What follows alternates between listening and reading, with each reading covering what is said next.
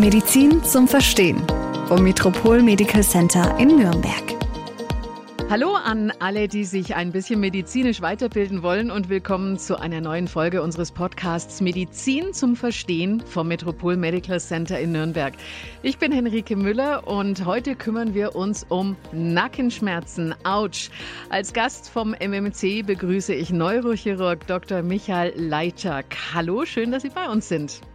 Hallo, wunderschönen guten Tag. Es hat sich ja in allen anderen Podcasts bewährt, deswegen bitte ich auch Sie erstmal, sich selbst kurz vorzustellen. Hallo, ich bin Dr. Leitschak, bin Facharzt für Neurochirurgie und Wirbelsäulenspezialist und seit circa zweieinhalb Jahren an Metropol Medical Clinic als Neurochirurg tätig. Wir starten mit der alles entscheidenden Frage, was versteht man eigentlich genau unter Nackenschmerzen? Also Nackenschmerzen sind Schmerzen, die im hinteren Bereich der Halswirbelsäule zu verstehen sind und die dann teilweise sogar in, auch in den Hinterkopf ausstrahlen können, sowie auch in die beiden Schulter, sogar bis Bereich der oberen Brustwirbelsäule. Und warum entstehen Nackenschmerzen? Die Nackenschmerzen entstehen meistens aufgrund dessen, weil die Biomechanik der Halswirbelsäule nicht richtig funktioniert. Das hat natürlich mehrere Ursachen und am häufigsten ist die Ursache dadurch zu verstehen, da die hintere und vordere Säule, wie man die Wirbelsäule so aufteilt, nicht mit der vorderen harmonisiert, was letztendlich dazu führt, dass die Funktion nicht richtig erfolgt und somit dann vor allem durch die Gelenke und die Muskulatur dann die Nackenschmerzen entstehen. Wann entstehen Nackenschmerzen? Also ich habe selber immer wieder gerne Nackenschmerzen und ich habe bei mir beobachtet, das kommt vor allen Dingen, wenn ich gestresst bin, habe ich so das Gefühl. Ja, also die Nackenschmerzen entstehen schon äh, vor allem aufgrund von unserem Verhalten. Also die Menschen haben sich in den letzten Jahren, Jahrzehnten vielleicht entwickelt, in der letzten Zeit sogar etwas noch dynamischer. Und es sind äh, mehrere Faktoren, die das Ganze beeinflussen. Letztendlich auch vielleicht unser Lebensstil, wo wir dann doch äh, sich weniger bewegen und auch aufgrund dessen, dass die Bevölkerung doch äh, mit der Zeit älter wird, auch mehrere Menschen dann letztendlich dadurch betroffen sind. Was sind denn die häufigsten Ursachen für Nackenschmerzen? Also die häufigsten Ursachen für die Nackenschmerzen sind wir eigentlich selber und unsere Tätigkeit oder Untätigkeit, was wir so tagtäglich machen oder nicht machen. Der Klassiker ist äh, Computertätigkeit mit längerem Sitzen über acht Stunden, vielleicht auch jetzt aktuell durch Homeoffice etwas verstärkt und wenig Bewegung, weil wir sind dazu erschaffen, sich zu bewegen und das ist in den letzten Jahren schon etwas oder hat in den letzten Jahren doch schon etwas nachgelassen. Ja, das denke ich mir auch. Also bei mir war es ein Autounfall, aber das wirkt wirklich über Jahrzehnte nach. Das ist einfach hier so meine empfindliche Stelle. Es kommt immer wieder. Es gibt natürlich auch solche traumatischen Ursachen, aber meistens ist das tatsächlich im Sinne von degenerativen Veränderungen, weil der menschliche Körper doch mit der Zeit älter wird und das, was der junge Mensch gut mit der Muskulatur und Beweglichkeit kompensiert, im Laufe der Jahre doch etwas nachlässt. Die gesamte Funktion von den Wirbelkörpern, Bartscheiben, Gelenken und der Muskulatur funktioniert auch nicht so mit der Zeit und somit sind die Kompensationsmechanismen mit der Zeit eher schlechter und somit äh, ist zu erwarten, dass die Schmerzen eher im höheren Alter dann doch häufiger vorkommen. Die meisten, die denken sich wahrscheinlich, na ja, Nackenschmerzen hat jeder mal, aber ähm, sollte man diese Probleme auch wirklich ernst nehmen? Es ist tatsächlich so, dass wenn man sich so Statistik annimmt, so 60 Prozent, 70 vielleicht inzwischen der Bevölkerung schon mal, sagen wir mal, insgesamt Rückenschmerzen schon hatte oder hat. Davon ist etwa so ein 25, so ein Drittel vielleicht mal auch vom Nacken betroffen. Und der Nackenschmerz ist eigentlich schon ein Signal des Körpers, dass irgendwas nicht in Ordnung ist. Mhm. Und somit soll man das eigentlich schon ernst nehmen. Und wenn der Schmerz vor allem längere Zeit besteht, soll man schon sich eigentlich beraten lassen. Kann es denn sein, Sie haben ja jetzt vorhin schon gesagt, Bewegungsmangel ist natürlich eine ganz klare Ursache, aber kann es auch sein, dass mein Beruf was damit zu tun hat?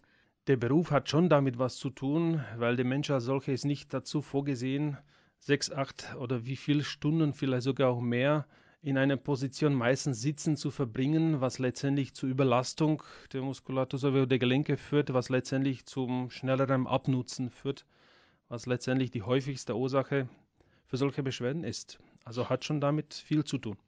Wenn es im Nacken weh tut, dann ist natürlich die Frage, welchen Arzt suche ich da eigentlich auf? Gehe ich da zum Orthopäden oder Sie stehen jetzt hier als Neurochirurg? Wo gehe ich am besten hin? Also die allermeisten der Erfahrung nach besuchen erstmals den Hausarzt, mhm.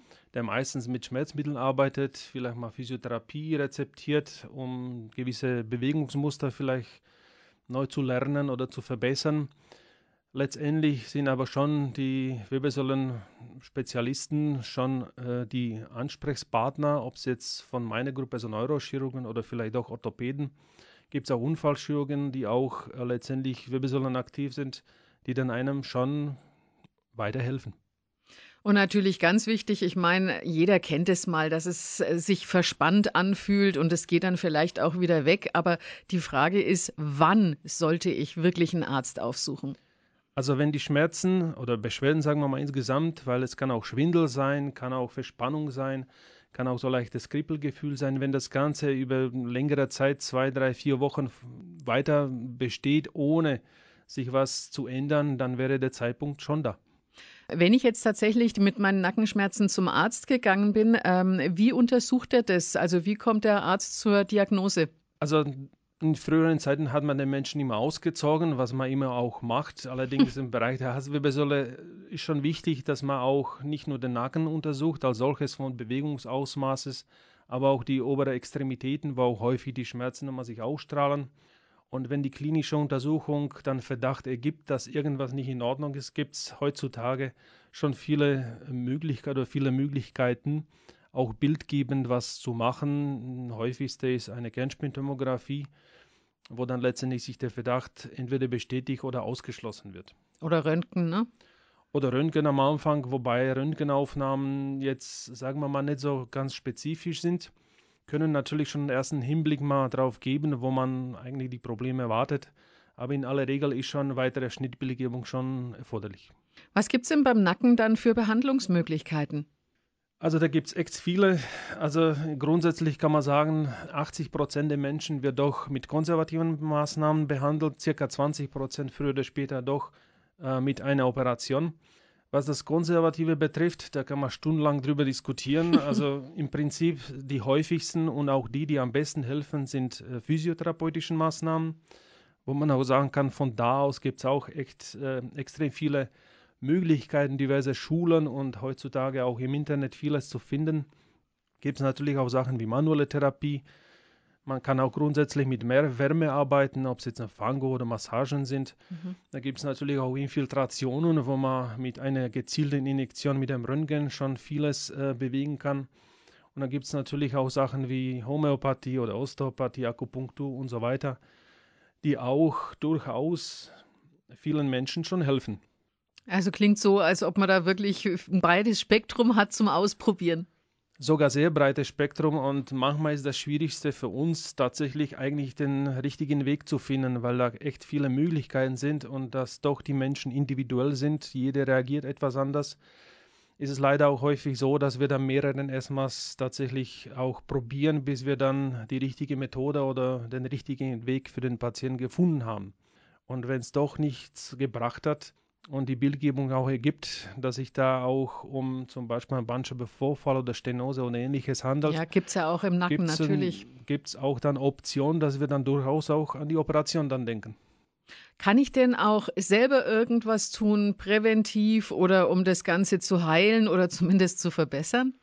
Na, selbstverständlich. Also aktiv bleiben, viel Bewegung haben, auch wenn man sitzende Tätigkeit immer wieder die Position wechseln und das ist eigentlich das Wichtigste, was man so als am Anfang auch selbst, was auch relativ meistens einfach geht, zu verbessern ist. Erst dann würde man tatsächlich zu Schmerzmitteln greifen und dann Krankgymnastik etc., um das zu verbessern.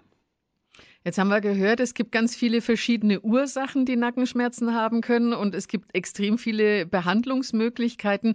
Wie ist denn dann die Prognose oder die Erwartung, dass auch wirklich besser wird? Also die Prognose ist insgesamt eigentlich gut.